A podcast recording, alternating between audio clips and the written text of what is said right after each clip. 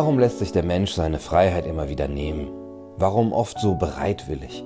Warum wählt er sogar diejenigen, die ankündigen, ihm seine Freiheit zu nehmen, immer wieder, trotz mehrfacher schlechter Erfahrungen in der Vergangenheit? Um uns unsere Freiheit zu nehmen, muss man uns etwas anderes dafür anbieten. Man muss uns etwas schmackhaft machen. Aber wir müssen eben das, was äh, uns da angeboten wird, auch wirklich wollen wollen. Es muss einen hohen Wert für uns haben, einen höheren als die Freiheit. Was kann uns wertvoller sein als die eigene persönliche oder gesellschaftliche Freiheit? Richtig, Wasser. Naja, wenn uns eben noch nichts wertvoller erscheint als das, dann muss man es uns eben als solches wertvoll erscheinen lassen. Man muss es uns schmackhaft machen, uns verkaufen. Es ist wie in der Werbung. Man muss das Produkt dem Käufer, dem Kunden, als etwas vorstellen, was er immer schon haben wollte, ohne dass er gar nicht leben kann, um es ihm zu verkaufen. Man muss die Begierde in ihm wecken, damit er sein Geld hergibt. Und dieses Produkt, für das wir unsere Freiheiten so oft und so bereitwillig eintauschen, ist im politischen meistens die Sicherheit. Sicherheit ist ja auch ein Grundbedürfnis. Sicherheit braucht jeder aber um sie höher zu schätzen als die Freiheit, muss uns eben auch vorgegaukelt werden, dass die ganze viele Freiheit ja nur zu Bedrohungen führt. Also muss man eben Verbote machen. Man muss Freiheiten einschränken, man muss Möglichkeiten abgeben. Dann würden schon die da oben dafür sorgen, dass wieder Ordnung und ja, Sicherheit herrschen. Also man legt uns Ketten an, um uns zu steuern und zu beherrschen und um uns die Ketten schmackhaft zu machen, erzählt man uns, dass zu viel Freiheit unser Unglück wäre. Tja, und so gewöhnen wir uns dann nach und nach an unsere Ketten und ähm, mal mehr, mal weniger murrend akzeptieren wir sie und werden zu glücklichen Sklaven. Das ist etwas, das bringt mich auf die Barrikaden. Da kriege ich richtig die Krise. Die Vordenker der Politik, ja, dieser Politik, die die Freiheit zugunsten von Sicherheit abschaffen will, die Intellektuellen. Ich verurteile jetzt nicht alle Intellektuelle, ich äh, beachte mich selber als intellektuell. Die äh, verkaufen es uns dann zusätzlich in schönen Worten und schönen Theorien, indem sie die richtigen Philosophien dazu erfinden, mit denen man uns weismacht, dass eben die ganze Freiheit und die Selbstbestimmung doch nur irgendwann dialektisch in Zwang und noch mehr Zwang umschlagen werden. Weil das ja klar ist. Naja, das führt dazu, dass wir den Staat nicht mehr klassisch als etwas begreifen, das sich auf seine Kernaufgaben beschränken sollte. Und es wird vor allem nicht mehr gefragt, wie sichern wir denn jetzt, dass der Staat, der Leviathan, nicht zu übermächtig wird, also dass er eben nicht die ganze Macht, die wir ihm abgegeben haben, ausnutzt und seine Untertanen unterdrückt. Wie schaffen wir das? Früher hat man dazu Begriffe wie Naturrecht, Wert des Individuums, äh, Würde des Menschen, universelle Menschenrechte ähm, ja, erfunden und sich darauf bezogen. Aber heute fragen wir uns eher, hm, wie kann der Staat uns ein gutes Leben ermöglichen? Wie kann er uns etwas Gutes tun? Wie kann er uns besser machen, vielleicht sogar zu besseren Menschen machen? Also warum strengen wir uns nicht verdammt nochmal an und machen deren Heimat zu etwas, in dem man leben kann? Und deswegen sind die Oberhäupter des Staates heute nicht mehr einfach nur Herrscher, sondern Führer, Staatsführer, Staatslenker geworden. Sie führen uns und sie lenken uns, sie lenken unsere Leben, sie führen uns wie Schüler oder wie Haustiere und unsere ganze Existenz ist zu ihrer Angelegenheit geworden. Das würden andere Männer bestimmt auch gerne über ihre Penisse sagen können. Und sie meinen, sie müssten uns zähmen.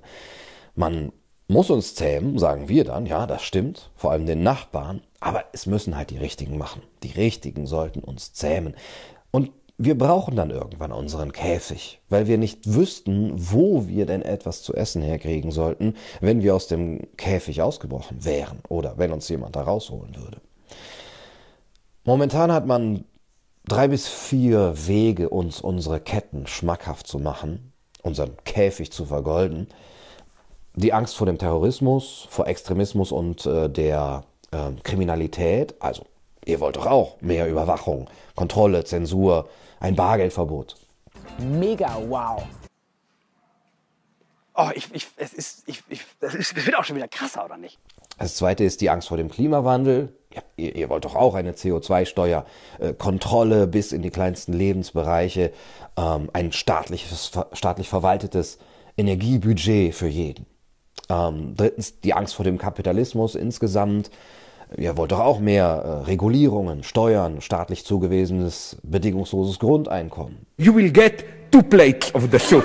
So that you, you will live in a gulag with a human face. Und äh, viertens die Angst vor Überfremdung und vor dem Verlust der ethnischen Identität, die Angst vor dem großen Austausch. Ihr wollt doch auch Kontrolle, Zensur, diesmal eben nur von den richtigen, staatliche Quoten, Schutz der Identität und so weiter. Nun, ich glaube, dass der Mensch glücklicher und auf bereichernde Art glücklicher ist, wenn er das Gefühl hat, sein eigener Herr zu sein, wie C.S. Lewis gesagt hat.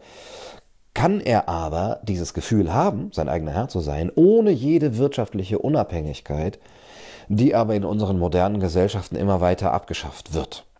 Verschwörungstheorien haben Hochkonjunktur. Nur wirtschaftliche Unabhängigkeit ermöglicht ja zum Beispiel den Zugang zu einer Schulbildung, die nicht vom Staat kontrolliert wird. Und nur wer als Erwachsener auch nichts braucht von der Regierung und nichts fordert, weil er wirtschaftlich unabhängig ist, kann er ihr Handeln kritisieren und kann auf ihre Ideologie pfeifen, wie C.S. Lewis sagt. Ja, wer kann reden wie ein Sokrates? Wie, wer kann kritisieren wie ein Montaigne, wenn der Staat jedermanns Lehrer und Arbeitgeber ist? Die neue Oligarchie, ja, denn jede Regierung muss unweigerlich äh, und immer in eine Oligarchie enden. Es ist halt literally egal, was man tut. Diese neue Oligarchie stützt jetzt heutzutage ihren Anspruch für uns zu planen, uns ein gutes Leben zu ermöglichen, für uns zu sorgen, auf die Wissenschaft. Ja, die Wissenschaft, die hat nämlich noch Autorität für uns. Die Wissenschaft weiß, was wir wollen und brauchen, wie wir bemuttert werden sollten. Und das bedeutet, auch wie C.S. Lewis auch gesagt hat, dass sich die Regierungen heutzutage mehr und mehr auf den Rat von Wissenschaftlern verlassen müssen, bis schließlich die eigentlichen Politiker nur noch ja, relativ gut bezahlte Marionetten der Wissenschaft sind. Vielleicht hilft Ihnen das auch. Das führt unweigerlich zur Technokratie. Ja, Technokratie, dann haben wir die gesamte Macht abgegeben an äh, sogenannte Spezialisten und im Namen der Wissenschaft handeln dann die Regierungen und das ist für sie nichts anderes als eine weitere Art der Legitimation. Wir handeln ja im Namen der Wissenschaft. Ja, heute ist es eben nicht mehr Gott, von dem die Herrscher ihre Macht ableiten, auch nicht mehr ähm, das Volk, weil es eben We the People nicht mehr gibt, sondern eben die Wissenschaft. Die Wissenschaft hat es gesagt, daher haben wir unsere Legitimation. Ja, früher waren es die Magie, die uns unsere Ängste nehmen sollten, ähm, die Magier, dann die Religion, heute eben die Wissenschaft. Was für ein brauner Bullshit. Wie C.S. Lewis sagt. Und er schreibt, die echten Wissenschaftler, die mögen vielleicht nicht viel von der Wissenschaft der Tyrannen äh, halten. Von Hitlers Rassentheorie oder Stalins Biologie hielten sie ja auch nicht viel. Aber sie, also die echten Wissenschaftler, kann man ja mundtot machen. Ja, aber den Menschen ist eben Sicherheit wichtiger als Wahrheit oder Freiheit. Das hängt nicht zusammen, Digi. Und wenn er das Gefühl hat, bedroht zu sein, dann ist ihm die, die, die Wahrheit und die Freiheit egal. Ja, auch Essen ist dem Hungrigen wichtiger als Freiheit. Wir müssen dann schon die Behauptung der Wissenschaft ernst nehmen, oder die Behauptung einiger, dass die Wissenschaft und nur die Wissenschaft, und zwar eine weltweit angewandte Wissenschaft und ähm, eben damit auch eine noch nie dagewesene behördliche Überwachung der gesamten Menschheit, dass das eben für volle Mägen ähm, sorgen kann, dass das ähm, die medizinische Versorgung weltweit ähm, bringen kann. Aber nicht nur das, sondern eben auch die Beendigung des Klimawandels, des internationalen Terrors, soziale Gerechtigkeit und Gleichheit oder eben völkische Identität und Heimatschutz. Bis wir hoffentlich eines Tages alle in einer Welt leben, in der es scheißegal ist, ob deine Haare blau oder verfilzt sind. Ja, manche sagen, das könnten die Menschen vielleicht alleine hinkriegen. Andere sagen eher, Bullshit. Es muss eine Regierung machen. Damit das jetzt von heute auf morgen passiert, müssten alle Regierungen sich darauf einigen, dass man krasse Schritte unternimmt. ein Wohlfahrtsstaat, ein Weltwohlfahrtsstaat. Eine für alles zuständige, alles übergreifende und dann auch noch staatsübergreifende Technokratie.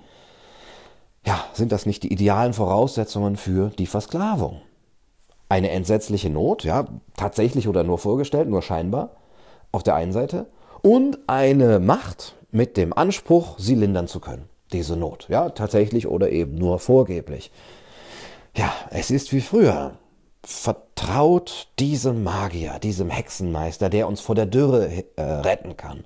Gebt alle Macht dem Führer, der uns äh, vor den Barbaren schützen kann. Gebt alle Macht der Kirche, die uns vor ähm, der Hölle retten kann.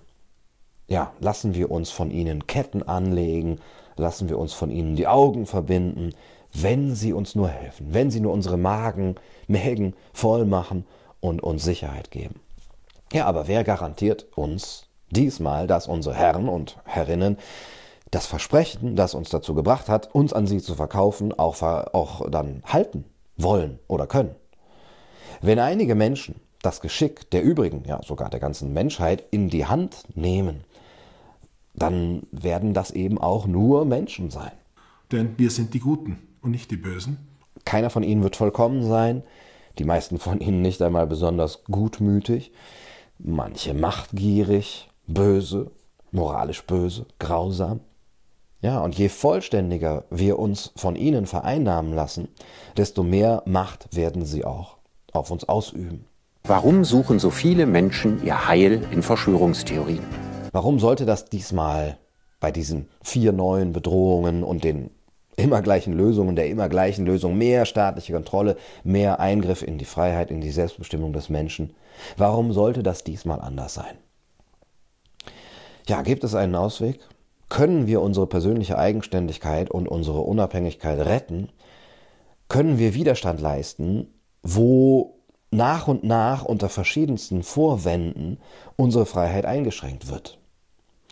Gibt es eine Möglichkeit, das eigene Leben zu leben, Herr im Hause zu sein, Herr im eigenen Hause oder Herrin im eigenen Hause zu sein, die Früchte der eigenen Arbeit zu genießen, die eigenen Kinder nach den eigenen Vorstellungen zu erziehen und für den Wohlstand der eigenen Kinder über das ähm, eigene kurze Leben hinaus auch Vorsorge zu treffen, können wir das, das wollen wir.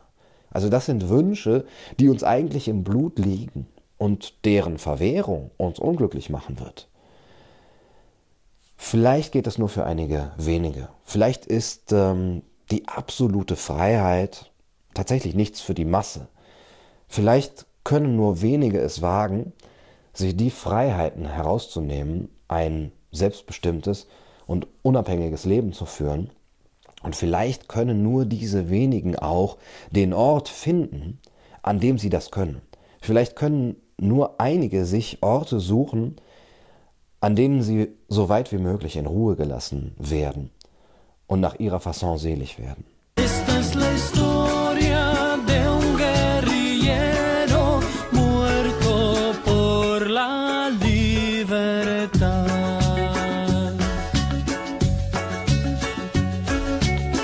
Ihn hat das Leid anderer Menschen kalt gelassen.